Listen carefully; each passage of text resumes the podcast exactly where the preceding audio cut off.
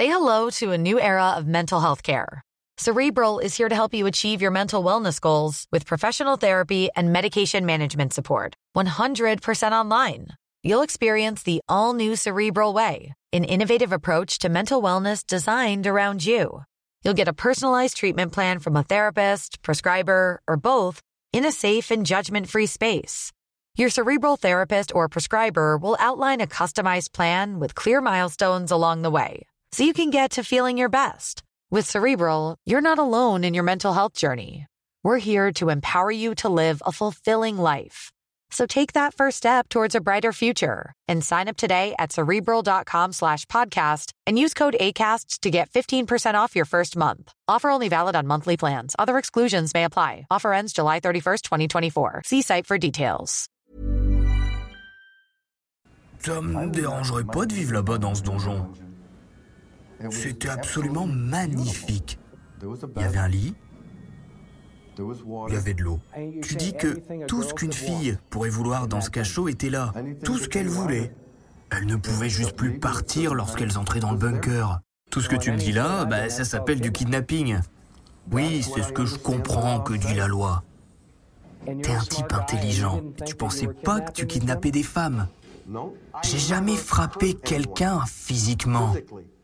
Mais tu les enchaînais au sol et tu les gardais toute la journée.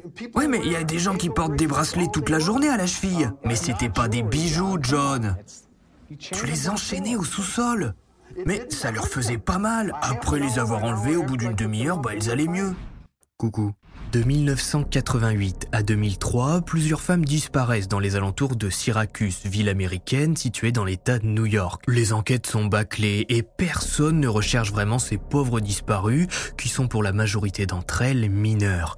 Et pourtant, dans les environs de New York, un pervers sévit. Armé de chloroforme, il cible les femmes seules et vulnérables, puis les emmène chez lui, en campagne, dans ce qui sera appelé plus tard son donjon. Un bunker souterrain dans lequel toutes ces adolescentes vont se retrouver une à une prisonnières. Certaines pour quelques mois, d'autres pour des années. Bienvenue pour une nouvelle HVF.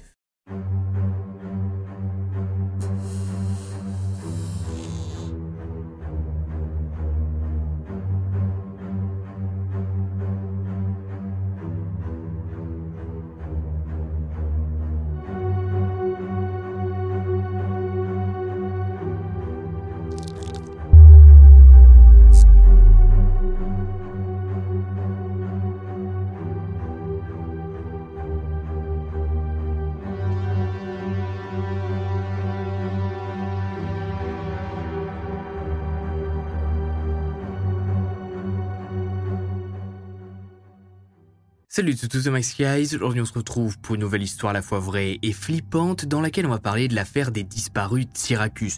Une affaire bien évidemment résolue puisqu'on sait où ont été retenues ces femmes et surtout ce qu'elles ont vécu à l'intérieur du bunker. J'ai d'ailleurs écrit cet HVF grâce au journal du même nom, le Syracuse, qui a archivé tout ce qui a été dit à l'époque sur cette affaire, mais surtout qui a pu interviewer le coupable. Et je préfère vous le préciser parce que j'ai lu énormément de conneries sur l'affaire des disparus de Syracuse. Il y a des sites qui ont inventé des informations que je n'ai trouvées nulle part ailleurs, donc perso je me suis basé uniquement sur les archives d'époque. Et vous allez voir que de toute façon les faits sont bien assez horribles pour ne pas en inventer à côté. hein. Bref, installez-vous, n'oubliez pas de vous abonner, je vous rappelle que mon livre Trembler 10 histoires criminelles à la fois vraies et flippantes est disponible partout et surtout si vous voulez vous faire un beau cadeau de Noël sur mon site maxguiselelivre.fr je vous offre une illustration papier offerte avec le livre. Voilà, donc n'hésitez pas, tout est dans la description, mais attendez pas trop longtemps parce que les fêtes de fin d'année ça arrive, donc si on est en rupture d'illustration entre temps, ça risque d'être embêtant. Bref. On est parti. La première disparue. Notre histoire prend place aujourd'hui en banlieue de Syracuse, grande ville américaine située dans l'état de New York qui compte au moment des faits 170 000 habitants. À l'époque, Syracuse est en perte de vitesse. La ville subit une hémorragie démographique à cause de la hausse du chômage en ville. Les industries sont parties, de grosses sociétés ont loupé le virage du 20e, 21e siècle et les familles qui se retrouvent sans emploi fuient vers la campagne. C'est dans cette campagne, plus précisément à Fayetteville, au 7070 Highbridge Roll que va se passer notre affaire. À première vue, rien de bizarre, on est sur un mobilhome classique que les Américains aiment tant. C'est pas cher, ça permet d'avoir un toit au-dessus de la tête. Mais ce qui va surtout nous intéresser, c'est le sous-sol de cette maison et son propriétaire que vous allez découvrir tout au long de cet HVF qui commence par la disparition de Michel. 13 ans. Michel, c'est une ado qui traîne régulièrement dans les rues de Southgate à l'époque avec son groupe d'amis. On sait assez peu de choses sur sa vie avant l'enlèvement pour une raison que vous apprendrez rapidement. Le 17 septembre 1988, Michel est avec son groupe de potes en train de traîner dans les rues quand tout d'un coup, un homme d'une cinquantaine d'années d'après elle s'arrête à sa hauteur pour discuter un peu. Honnêtement, je pense qu'à cette époque, Michel se prostitue. Elle va pas à l'école, ses parents ont abandonné son éducation et elle cherche à se faire un peu d'argent. Ça tombe bien, c'est ce que l'homme lui propose. Une heure en voiture, et puis c'est fini. Michel accepte et grimpe dans le véhicule. Ses amis ne notent pas la plaque et lui souhaitent bon courage. À l'intérieur de la voiture, l'homme semble détendu. Il lui explique qu'ils vont se rendre chez lui, ce sera plus confortable et que Michel sera redéposé au même endroit. L'homme l'emmène au 7070 Highbridge Road, se gare dans l'allée et invite l'adolescente à entrer. Rien n'inquiète Michel, elle est là pour faire le boulot. L'inconnu l'emmène alors au sous-sol pour être sûr de ne pas être dérangé. D'après lui, c'est aménagé, bien propre. En descendant ses marches, Michel ne doute pas une seule seconde qu'elle s'apprête à passer les trois prochaines années de sa vie enchaînée à un mur en béton dans le sous-sol crasseux de ce vieux pervers dont elle ne connaît même pas le nom et qu'elle vient à peine de rencontrer. Arrivée dans le sous-sol, Michel a à peine le temps de se rendre compte du piège qui se renferme sur elle que l'homme se met à lui parler doucement. Maintenant tu vas gentiment rester avec moi. Pas question que tu t'en ailles. Je vais te foutre cette chaîne autour de ta cheville, on va devenir les meilleurs amis du monde, tu verras. On va vivre une belle histoire d'amour tous les deux. Faudra un peu de temps pour t'y faire. Paralysée par la peur, l'adolescente ne tente pas de s'enfuir et suit les instructions. Va dans le coin là, accroupis-toi, donne-moi ta cheville. Voilà, je vais t'accrocher contre ce mur histoire d'être sûr que tu restes bien sage. Malheureusement, on sait peu de choses sur le calvaire qu'a pu endurer Michel, puisque seul son ravisseur s'est exprimé sur les faits. À cette époque, le mobilhome n'est pas encore équipé du bunker. Michel est donc retenu dans le sous-sol humide. Mais un problème se pose rapidement. L'homme qui la retient prisonnière est marié. Et d'après ce que Michel a compris, elle est actuellement retenue dans la partie de la maison appartenant à la mère du ravisseur, qui est décédée il y a quelque temps.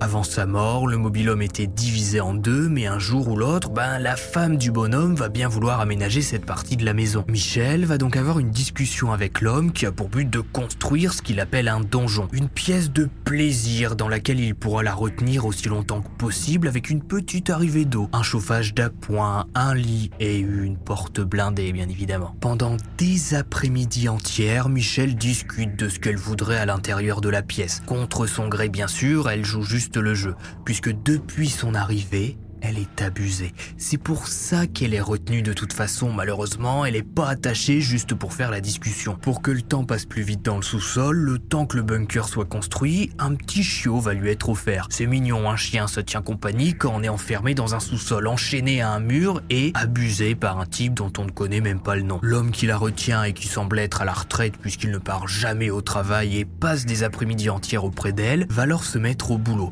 Il va commencer par de grands coups de masse dans le sous-sol pour creuser l'entrée de son futur bunker. Ça fout un bordel monstre et au fil des coups de masse, le type se rend bien compte que s'il veut se faire un bunker, va falloir faire appel à des pros. Parce qu'avec sa masse, non seulement il va mettre un temps fou, et en plus, il va devoir faire des centaines d'allers-retours à la déchetterie du coin pour se débarrasser de la terre et des déchets. Michel est alors placé dans le salon, toujours dans la partie abandonnée de la maison qui appartenait à la mère décédée du ravisseur.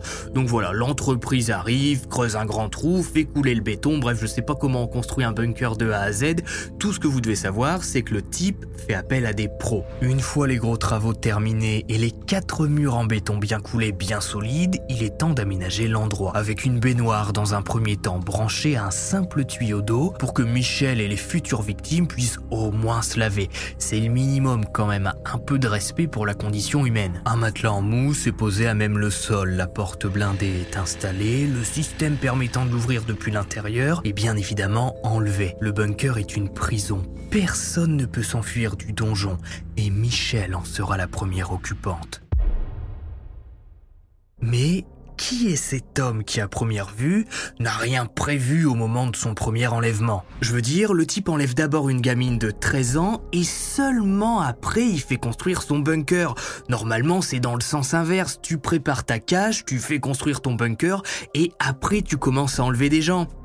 Je suis pas expert, hein, mais ça se passe comme ça dans 99% des HVF. Sauf que là, ben, notre gars, il a été pris de court puisque sa femme vient de lui annoncer qu'elle est atteinte d'un cancer et donc qu'ils pourront plus trop coucher ensemble le temps du traitement. Il a donc fallu trouver une solution rapidement. Sa solution à lui, bien évidemment.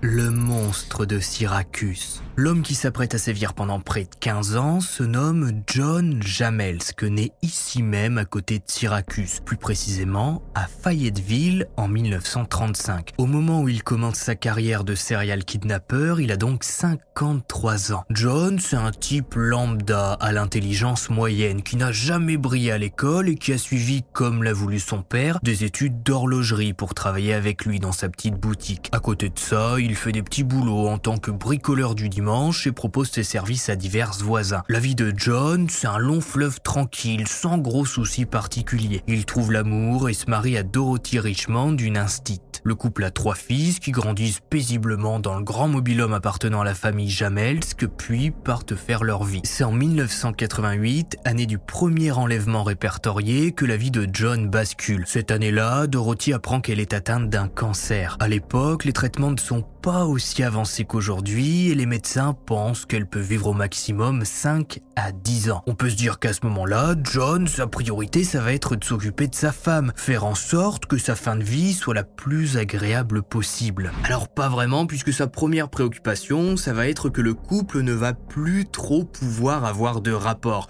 Dorothy est alitée, sondée de partout, elle prend de lourds médicaments, donc elle a plus trop la tête à tout ça. Sauf que John, il a 50 ans et ça dans le caleçon, donc plutôt que d'attendre que sa femme décède pour peut-être retrouver l'amour et flirter ici et là, eh ben il va choisir une méthode radicale. Enlever des adolescentes qu'il croise sur son chemin et il a pas peur de se faire prendre puisque comme je vous l'expliquais, le mobilhome est divisé en deux parties, l'un lui appartenant et dans lequel sa femme est alitée, l'autre qui était à sa mère décédée depuis. Autant vous dire que personne n'ira jamais vérifier ce qui se passe dans cette partie de la maison, trop occupé à rendre visite à Dorothy. Et toute la famille de John va être mise au courant du fait qu'il ait fait construire un bunker sous sa maison. Mais aux États-Unis, c'est pas quelque chose de choquant d'avoir un abri anti-atomique, c'est beaucoup plus répandu qu'en France. C'est aussi en 1988 que John va réaliser un sacré coup de poker, puisque son père, qui est toujours en vie, a un peu d'argent de côté et il sait pas quoi en faire. John se renseigne et lui conseille d'acheter des actions en bourse sur diverses entreprises qui, dans les années à venir, risquent de monter. Et ça va plutôt bien marcher. Bon, on n'y est pas encore, mais à la mort de son père, John hérite de ses actions en bourse et au début des années 2000, il va devenir millionnaire grâce à ça. Le passe-temps de John à l'époque, à côté du fait qu'il enlève des ados, c'est dramatique des bouteilles de bière dans les poubelles du coin pour les revendre à la déchetterie et avoir un peu de cash à dépenser comme il le veut sans laisser de traces, comme pour acheter des menottes, des cordes, un matelas en mousse, bref, diverses choses qui pourraient laisser croire aux autorités qui vont prochainement enquêter plus ou moins sur ces disparitions que son profil est jugé inquiétant. Je peux pas vous en dire plus sur le personnage qui est assez discret à ce moment-là. Il faudra attendre les interviews de John pour se rendre compte qu'à ce moment-là, et d'ailleurs jusqu'à la fin, il s'est persuadé que construire un bunker pour y mettre des adolescentes à l'intérieur, bah c'était pas vraiment quelque chose de mal. En attendant, les mois passent à l'intérieur de l'abri et Michelle n'a aucun moyen de sortir de là. Comme toutes les victimes de séquestration, elle tente quand même de discuter avec John, puis essaie de le comprendre, voire de le manipuler. Mais ça ne fonctionne pas et le calvaire va durer deux ans. Deux années entières enfermées dans cette cache à attendre l'arrivée de John pour manger et boire avant d'être abusé. En 1990, John va pourtant commettre une erreur en emmenant Michelle en vacances. Dix jours tout frais payés en Californie pour voir la côte ouest. Un voyage d'affaires d'après John dont la femme ne se doute de rien. Elle n'entend pas les pleurs et les hurlements de Michelle. C'est un bunker sous un sous-sol, le son est étouffé impossible de l'entendre depuis le rez-de-chaussée. Quand il part avec Michel, John prend bien soin de prendre la clé du bunker avec lui. Des fois qu'un petit curieux de la famille voudrait visiter l'intérieur en son absence. Ça la foutrait mal qui tombe sur tout ce bordel. Et si on sait peu de choses concernant les deux années pendant lesquelles Michelle est enfermée dans le bunker, c'est parce qu'en 1990, elle prend la fuite. Avec l'argent de poche que lui a donné John pour le voyage, elle va discrètement acheter un billet d'avion pour repartir à Syracuse sans John. On ne sait pas comment elle réussit à le semer ni comment elle se rend discrètement à l'aéroport puisque Michel, désormais âgée de 17 ans, va retourner à Syracuse et se faire oublier à tel point qu'elle ne va même pas se rendre dans un commissariat pour signaler tout ce qu'elle vient d'endurer pendant deux ans. À l'époque de son enlèvement, la vie de Michel était chaotique et même si elle n'avait que 14 ans, bah personne ne l'a réellement recherchée. L'adolescente va alors trouver un job, un appart, un petit ami est tombée enceinte. Mais John ne va pas lâcher l'affaire. Il va régulièrement rechercher le nom et prénom de son ancienne captive pour la retrouver. Jusqu'au moment où il va enfin tomber sur son numéro dans un annuaire actualisé. Au bout du fil, Michel répond et lui explique qu'elle ne peut pas discuter avec lui. Son petit ami risquerait d'être jaloux. John fond en larmes, la supplie de revenir auprès de lui. Lui explique qu'elle ne retournera pas dans le bunker, qu'il va aménager la maison rien que pour elle. Michel refuse bien évidemment. Malgré tout, le pervers va oser lui envoyer quelques cadeaux à sa nouvelle adresse. Cartes de Noël, livres, colliers. John va même se persuader à l'époque que Michel a choisi le prénom de sa fille grâce à lui, puisqu'ils avaient discuté enfant dans le bunker et il lui avait proposé plusieurs prénoms que Michel semblait bien aimer. Un peu narcissique le type, et c'est donc pour ça bah, qu'on a très peu d'informations sur Michel, puisqu'après sa séquestration, elle refait tout de suite sa vie et n'en parle à personne. Il faudra 5 ans à John pour se remettre de la fuite de sa première captive avant de retourner en chasse. Et il va pas avoir besoin d'aller très loin puisqu'il va rencontrer sa future victime une connaissance. Aux alentours de mars 1995, John rencontre chez un ami à lui une certaine Kristen qui a 14 ans et qui est en fugue. Les deux discutent tranquillement et John apprend que personne ne sait que Kristen est là. Elle est partie de chez elle il y a quelques semaines et apparemment ses parents ne s'inquiètent pas trop pour elle c'est la cible parfaite. Si elle vient disparaître avant même que quelqu'un ne remarque son absence, l'adolescente sera déjà enfermée dans le bunker. Mais la discussion s'arrête là. Impossible de l'emmener tout de suite chez lui. John va attendre patiemment que Kristen sorte de la maison de son ami pour l'aborder quelques jours plus tard. À bord de sa voiture, il lui demande si ça lui dit de se faire un peu d'argent. Il a un colis à livrer et a besoin d'aide pour le transporter. Kristen accepte sans aucune méfiance. Elle connaît déjà John, a bien discuté avec lui l'autre fois, il lui a parlé de sa pauvre femme malade du cancer et de sa maison mobile-homme qu'il aime tant. C'est un mec gentil. Arrivé chez lui, John explique à Kristen que le collier est dans le sous-sol, dans une pièce secrète difficile d'accès. C'est pour ça qu'il a besoin d'aide, il le répète, sa pauvre femme malade du cancer n'est pas en état. Elle dort même à l'étage. Kristen, 14 ans, ouvre d'elle-même la porte du bunker et entre à l'intérieur sans recevoir aucune menace de la part de John, qui profite de la situation. Ah, euh, mince, j'ai oublié un truc à l'étage. Je reviens, bouge pas. La lourde porte se referme. Kristen est à l'intérieur du bunker. Elle n'a rien compris au stratagème mis en place par John. Il lui faudra plusieurs longues minutes pour comprendre que l'homme ne reviendra pas de sitôt et qu'elle est maintenant prisonnière de cette pièce en béton. Alors c'est pas de sa faute à Kristen, hein. elle a que 14 ans à l'époque, mais je vous le dis quand même, n'entrez jamais dans un bunker avec un homme que vous connaissez à peine. C'est vraiment juste un conseil, vous en faites ce que vous voulez. Au rez-de-chaussée, John John jubile. Il a enfin réussi à retrouver une proie. Enfin, il va pouvoir assouvir ses fantasmes sans que personne ne se doute de rien. Au beau milieu de la nuit, Kristen entend la porte du bunker qui s'ouvre et voit John entrer dans l'abri avec un petit sac de nourriture en main. Il lui prépare un petit plateau et s'approche d'elle. Ça va bien se passer, t'inquiète pas, je vais pas te faire de mal. Tu seras bien ici, tu verras, tu as de l'eau, tu peux prendre des bains et je t'apporterai à manger tous les jours, promis. Kristen supplie John de la laisser partir. Elle promet de ne rien dire, de juste reprendre sa vie. Elle sait même pas où elle est pendant le trajet, elle a pas mémorisé de nom de rue ou quoi que ce soit. Mais John refuse. Il lui explique qu'elle va être enfermée ici quelque temps et que tous les deux ils vont former un couple, qu'elle le veuille ou non. Elle finira bien par accepter la situation. Attachée à la cheville, Kristen passera sa première nuit dans le bunker et sa triste routine va rapidement se mettre en place. Dès le lendemain, John revient dans la cache et se déshabille.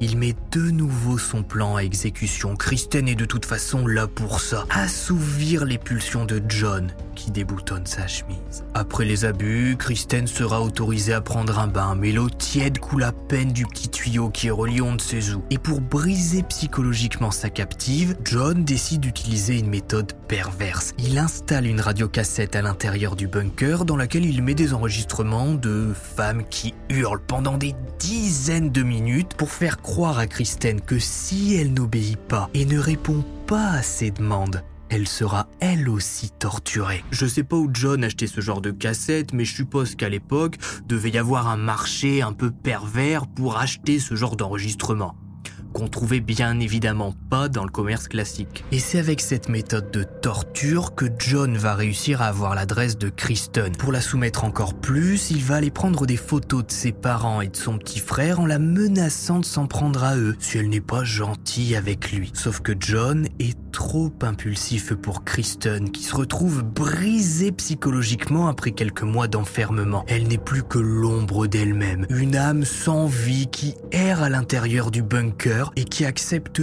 tous les fantasmes de John qui lui hurlent dessus pour tenter de la réveiller. Après 15 mois d'enfer, elle n'intéresse plus le pervers qui décide de s'en débarrasser. Il a son adresse et plutôt que de se retrouver avec un corps sur les bras, John va simplement bander les yeux de Kristen pour qu'elle ne voit pas l'extérieur de la maison et il va la déposer à son adresse chez sa mère. Après plus d'un an d'enfer, Kristen est enfin libre. Et une fois de plus, sa famille ne va pas du tout signaler son enlèvement. Voilà, la gamine avait fugué, elle s'est fait enlever par un pervers qui l'a retenue dans un bunker. Bah, bien fait pour elle, au moins elle recommencera pas. Elle a retenu la leçon. Et c'est pas une blague. Say hello to a new era of mental health care. Cerebral is here to help you achieve your mental wellness goals with professional therapy and medication management support. 100% online. You'll experience the all new Cerebral Way, an innovative approach to mental wellness designed around you. You'll get a personalized treatment plan from a therapist, prescriber, or both in a safe and judgment free space. Your cerebral therapist or prescriber will outline a customized plan with clear milestones along the way so you can get to feeling your best. With Cerebral, you're not alone in your mental health journey. We're here to empower you to live a fulfilling life. So take that first step towards a brighter future and sign up today at cerebral.com slash podcast and use code ACasts to get 15% off your first month. Offer only valid on monthly plans. Other exclusions may apply. Offer ends July 31st, 2024. See site for details. Plusieurs fois, Kristen dira à ses parents qu'un homme ressemblant à son ravisseur erre près de chez elle et qu'elle n'ose plus sortir. Est-ce que John s'est amusé à surveiller ce que faisait Kristen après sa libération ou a-t-il juste voulu lui faire comprendre qu'il fallait mieux garder le silence sur son calvaire? Au vu de sa personnalité perverse, ce serait pas vraiment étonnant. On sait qu'après Kristen, John n'attend pas bien longtemps pour trouver une nouvelle cible, mais on a très peu d'informations sur Tina, 53 ans, une Vietnamienne parlant à peine anglais qui pour une raison inconnue s'est retrouvée dans la voiture de John avant de se volatiliser pendant 9 mois complets. C'est d'après les rapports d'enquête celle qui sera le plus maltraitée. Certainement parce qu'au vu de son âge, elle ne plaît pas à John qui ne sait même pas pourquoi il l'a enlevée. Elle perdra l'ouïe de son oreille gauche tellement John se déchaînera sur elle. Le jour de son enlèvement, elle est emmenée dans une maison abandonnée pour être abusée puis menottée à un radiateur avant d'être transportée dans le bunker. Pour communiquer à l'intérieur de la cache, Tina va découper des images dans des magazines pour demander à John à manger, à boire, une bassine d'eau chaude. Elle racontera plus tard que John l'a forcée à dormir à côté d'un squelette en plastique pour lui rappeler qu'à tout moment il pouvait se débarrasser d'elle. Après neuf mois de calvaire, le 23 mai 1998, John va simplement déposer Tina dans une gare avec 50 dollars. À cette époque, Tina avait un petit ami qui l'a portée disparue quand elle n'est pas revenue à la maison. Le souci, c'est qu'au moment de sa libération, quand elle va retourner voir les enquêteurs, eh ben, son dossier va pas être super pris au sérieux puisque elle est vietnamienne, elle parle à peine anglais, donc bon, pour les enquêteurs de l'époque, elle est sûrement partie avec un amant pendant tout ce temps, et puis elle revient l'air de rien avec son copain officiel. On est quand même à trois enlèvements pour lesquels aucune enquête n'est faite.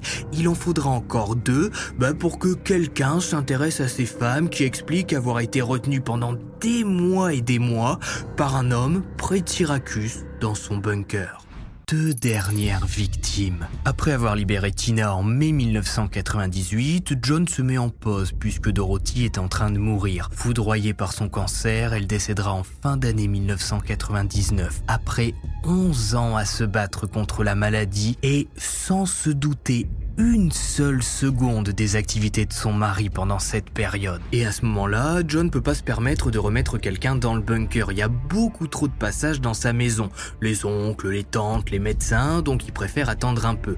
Et à la mort de sa femme, tout se calme et John explique à tout le monde que il a juste envie d'être seul pour faire son deuil. Le 11 mai 2001, il repart en chasse après trois ans de pause. À bord de sa voiture, il guette ici et là les femmes seules qui sont en train de rentrer en pleine nuit. C'est alors qu'il remarque Jennifer, 26 ans, en train de rentrer sous la pluie après une petite soirée entre amis qui s'est plutôt bien passée. Elle sort un peu pompette et a hâte de rentrer chez elle pour retrouver ses deux enfants. Sous la pluie, Jennifer n'a rien pour se protéger. C'est alors que son John Jamels, que s'arrête à sa hauteur. Et Jennifer ne se méfie pas vraiment. Un petit monsieur d'une cinquantaine d'années qui lui propose de la raccompagner alors qu'il pleut à verse, sur le moment, elle n'y voit rien de bizarre. Et puis, elle a 26 ans, elle sait se défendre si le type lui fait des avances. C'est plus une gamine. Sauf que John, lui aussi sait qu'il ne fera peut-être pas le poids face à la force d'une femme de 26 ans. Et c'est bien pour ça qu'avant chaque sortie, il prépare un chiffon imbibé de chloroforme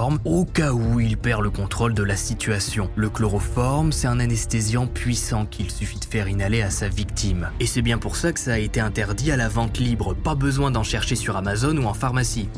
Achetez plutôt mon livre. Et oui, ça n'a aucun rapport. Bref, Jennifer grimpe dans la voiture et, à peine installée, se retrouve avec un chiffon de chloroforme sur le visage. Elle n'a pas le temps de réagir il s'endort presque immédiatement. À son réveil, la jeune femme est à l'intérieur du bunker. John est devant elle. Jennifer est encore nauséeuse à cause de l'anesthésie. Salut ma belle. Pas de panique, t'inquiète pas. C'est ta nouvelle maison ici. On va prendre quelques photos et après je te laisse tranquille pour la nuit, promis. John se servira de ces photos prises dès l'arrivée de Jennifer dans le bunker pour la faire chanter. Si elle ne se soumet pas, si elle tente de s'enfuir, il envoie les clichés d'elle nue et dans des positions compromettantes à ses proches. Cette nuit-là, la maman de deux enfants ne dormira pas. En larmes, pensant à ses pauvres gamins qui doivent l'attendre à la maison. Au début de son calvaire, John va la forcer à écrire une lettre indiquant qu'elle est partie en cure de désintoxication et qu'elle reviendra dans plusieurs mois. Bien sûr, ses proches n'y croiront pas, mais personne n'a été témoin de son enlèvement. Les enquêteurs n'ont aucune piste pour remonter jusqu'à John et son bunker. C'est surtout grâce à Jennifer que l'on connaît la routine mise en place par John pour torturer ses captives, puisqu'elle a témoigné à la radio locale, la Webix 950. Jennifer raconte tous les abus dont elle a été victime quasiment chaque jour par John. Elle plaisait beaucoup aux pervers puisque Jennifer ressemble apparemment à la femme de John quand elle avait une vingtaine d'années. Il a donc l'impression avec elle de revivre sa jeunesse. Et si Jennifer se rebelle, elle est violemment battue, enchaînée des jours entiers et enfermée dans le noir. John lui raconte qu'il travaille pour des gens puissants à qui il vend des femmes, que la police locale est impliquée, que de toute façon, même si elle réussit à s'enfuir et à le dénoncer, il n'ira jamais en prison. Tout au long de sa captivité, Jennifer va se plonger dans la Bible pour au moins s'évader psychologiquement du bunker. Et puis, après deux mois d'enfer, John débarque. On est le 11 juillet 2001 et il n'a plus envie de garder Jennifer avec lui. Dans l'ouverture de porte, il lui dit ⁇ Fais ton sac, tu t'en vas dans 5 minutes. Et j'insiste bien là-dessus, faut bien se rendre compte qu'à ce stade de l'affaire, John se sent intouchable à tel point bah, qu'il relâche une fois de plus l'une de ses captives en vie. Alors que dans la grande majorité des affaires, malheureusement, ben, les femmes qui sont enfermées finissent par mourir ou sont relâchés des années et des années après. Mais non, John lui se sent tellement puissant et tellement au-dessus qu'il se permet de relâcher ses captives pour en prendre d'autres. Dans la précipitation, Jennifer prend ses papiers d'identité, quelques livres et sa Bible qui lui a permis de tenir pendant ces deux mois. Les yeux bandés, elle sort du bunker et ne voit pas où elle va. Après dix minutes de route, John lui demande de descendre et s'en va. Jennifer est devant chez elle. La jeune femme se précipite à l'intérieur. Elle embrasse ses deux enfants, sa mère qui est là, et attrape le téléphone pour composer le 911 et tout raconter dans les moindres détails. Elle ne veut pas perdre de temps de peur d'oublier des infos. Elle dit que son ravisseur avait une Mercury Comet 1975 beige, que c'est un homme d'environ une cinquantaine d'années qui semble vivre en dehors de la ville. Elle n'a pas entendu trop de bruit pendant sa captivité. Moi, la police locale fait quelques recherches, on retrouve bien un propriétaire de Mercury Comet 1975, mais qui n'a rien à voir là-dedans. Et pour cause, John a une Mercury Comet, oui, mais de 1974. Et personne ne va prendre la peine de faire une liste de tous les propriétaires de Mercury Comet d'avant ou d'après 1975. Bah oui, à cette époque, Jennifer est connue pour se droguer occasionnellement, donc les enquêteurs qui la reçoivent la prennent pas au sérieux et se disent qu'elle a très bien pu inventer tout ça pendant un trip et le dossier est classé rapidement.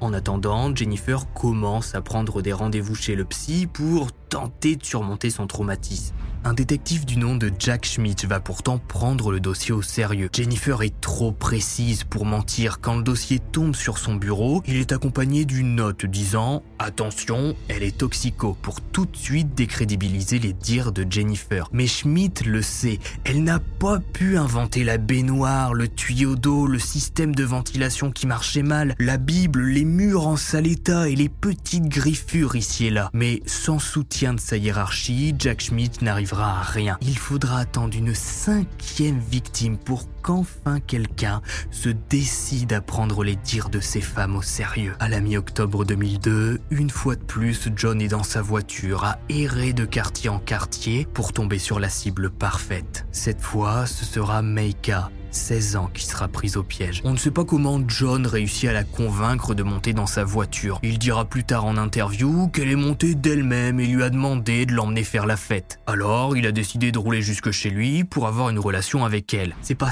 super crédible quand on connaît ses antécédents. Arrivé au 7070 Hybrid Road, John aurait alors demandé à Meika si elle voulait se faire un peu d'argent. Il y va cash, il veut qu'elle soit sa petite amie pendant un mois en échange d'un salaire. Toujours d'après John, l'adolescente accepte juste pour un mois. Et le cas de Meika est un peu différent des autres filles, puisqu'une fois prise au piège dans le bunker, elle va comprendre que John est un homme en recherche d'attention. Et que si elle fait ce qu'il lui demande, voire plus, si elle discute réellement avec lui, s'intéresse à ses passions, elle pourra s'en sortir. Et c'est exactement ce qui va se passer. Prise au piège dans le bunker, Meika discute avec John. Quand il vient apporter le repas, eh bien les deux mangent ensemble, rigolent. Meika, avant chaque visite, essaie de bien se coiffer pour plaire et tromper John, lui faire croire qu'elle fait des efforts rien que pour lui.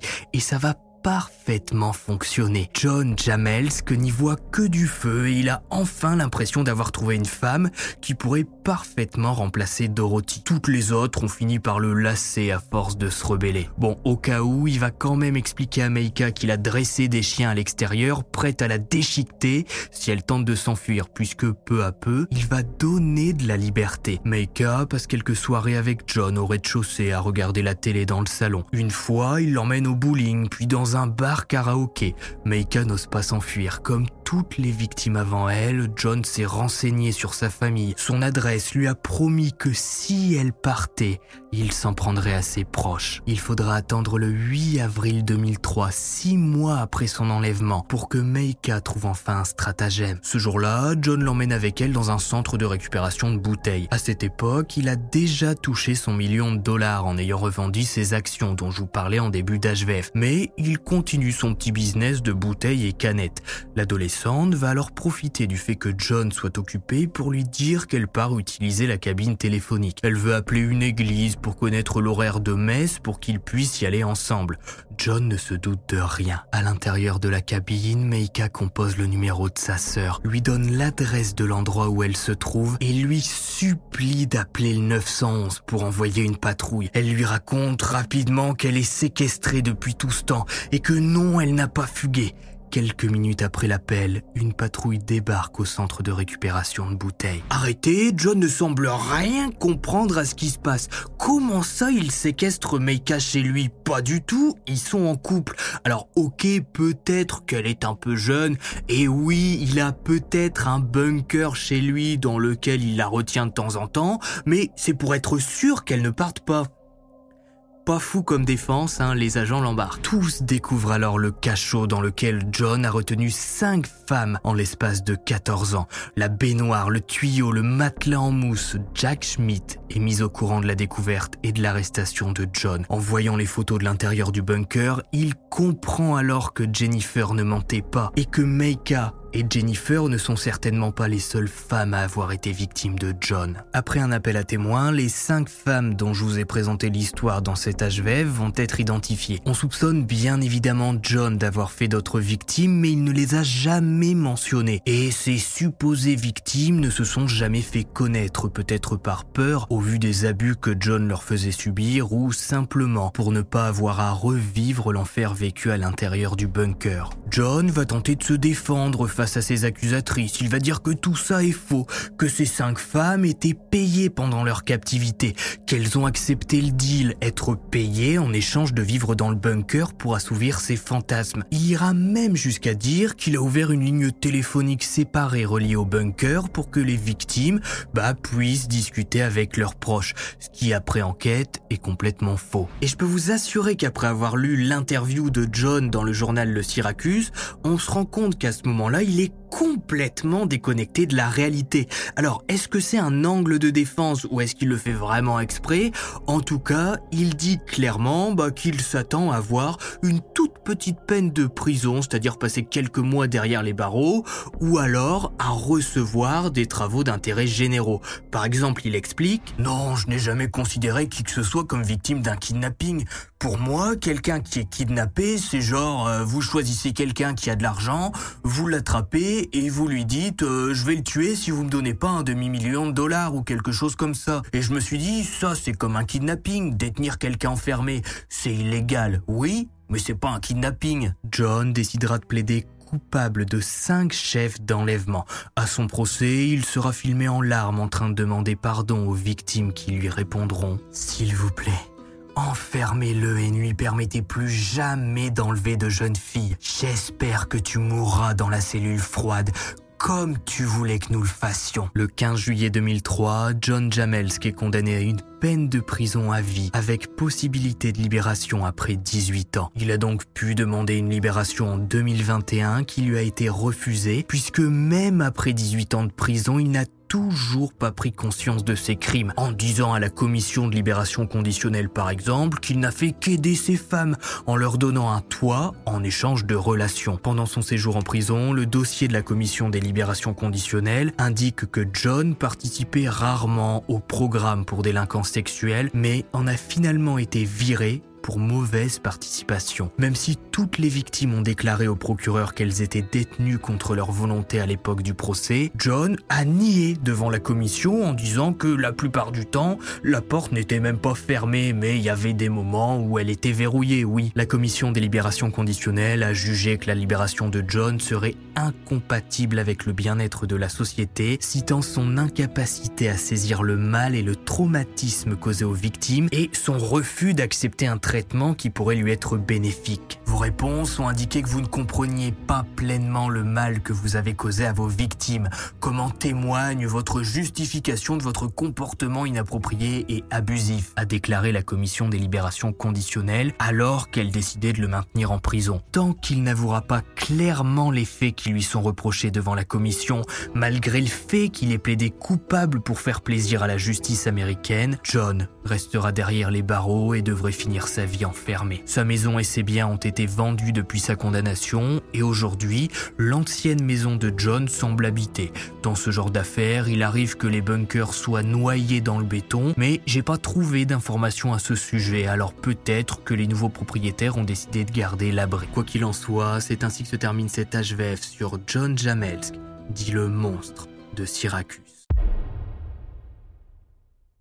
Si vous avez regardé stage jusqu'au bout, mettez bunker en commentaire. N'oubliez pas le pouce bleu de vous abonner, ça fait super plaisir. De me suivre sur Twitter, Instagram, j'y suis très actif.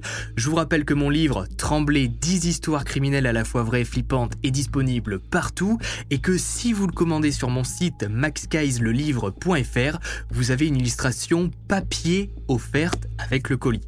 C'était Max on se retrouve vendredi à 18h pour une nouvelle histoire à la fois vraie et flippante. Et puis, bye